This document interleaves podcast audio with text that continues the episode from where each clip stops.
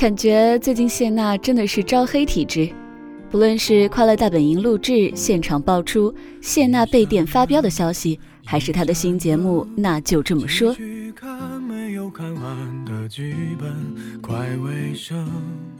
快乐大本营那件事呢，大概就是游戏环节输了要被电，谢娜几轮下来一直输，因此要一直接受惩罚。据说她现场冲着导演抱怨，然后被拖进了后台。然后隔天就涌现了一些抨击谢娜的舆论，但是倒是很少有说她脾气大的，而大多是针对她主持功力的。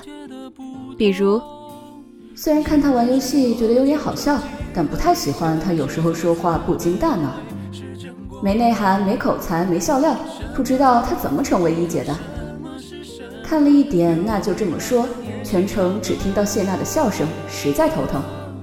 无论谢娜这个人怎么样，但是和小 S 比，主持功力确实要加油。作为主持人，总是在哭和笑，不是什么好事。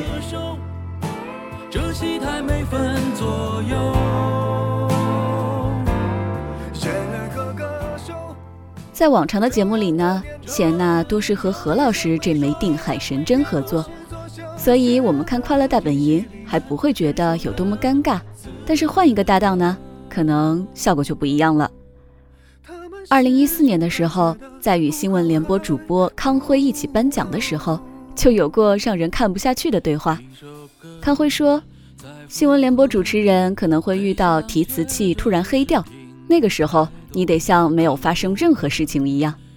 于是谢娜插话道：“开始编。”康辉一愣，尴尬的解释：“不是编，是你得记新闻内容。”最后康辉大呼。我跟他没法沟通。还有一年湖南卫视的跨年晚会，李湘说完 Happy New Year，谢娜居然紧接着说了一句 Happy Birthday。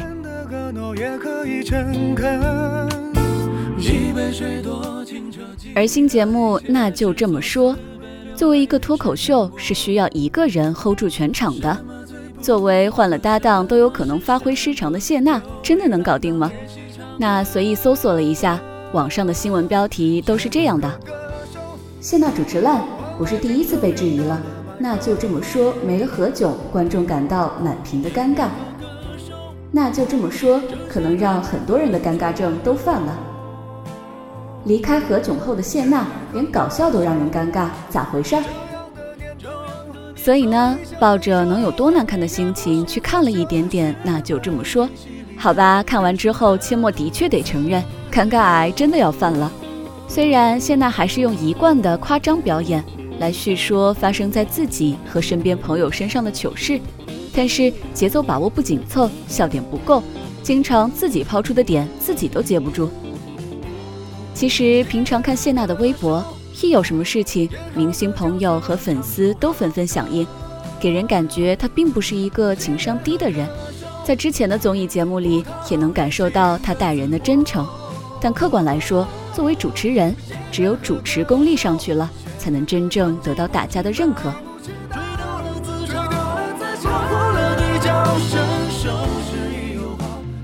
同样是站在镜头前和舞台上，演员是有剧本的，而主持人大多时候都要靠个人的魅力和阅历沉淀来发挥作用。每一个主持人每次上台。永远都无法预想到下一秒会出现什么状况，万一出现了状况，全场就只能指望主持人的机智反应给圆回来。所以呀，主持人是一群没有剧本也没有彩排机会的演员，为观众和嘉宾架起一座座桥，他们需要把控全场，也得甘当配角来衬托嘉宾。主持人真正能够做到洞察人心、字字珠玑的，不多也不容易。最后，切莫想说，当然，我们都知道谢娜这些年来也不容易。记得在《偶像来了》，谢娜曾因为说到自己的压力太大而痛哭流泪。但我们作为观众，希望看到的是谢娜真正的成长，看到一个离开了何老师也能独挑大梁的太阳女神。在